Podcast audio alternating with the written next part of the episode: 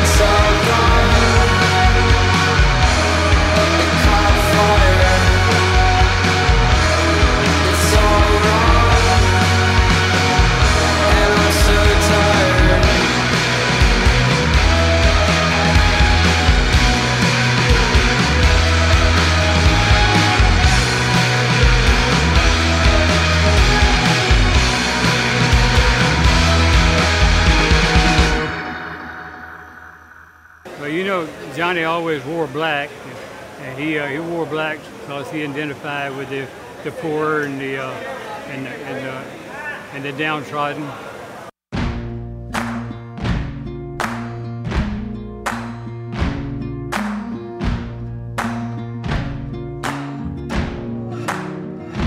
You can run on for a long time, run on for a long time, Sooner or later, gotta cut you down. Sooner or later, gotta cut you down.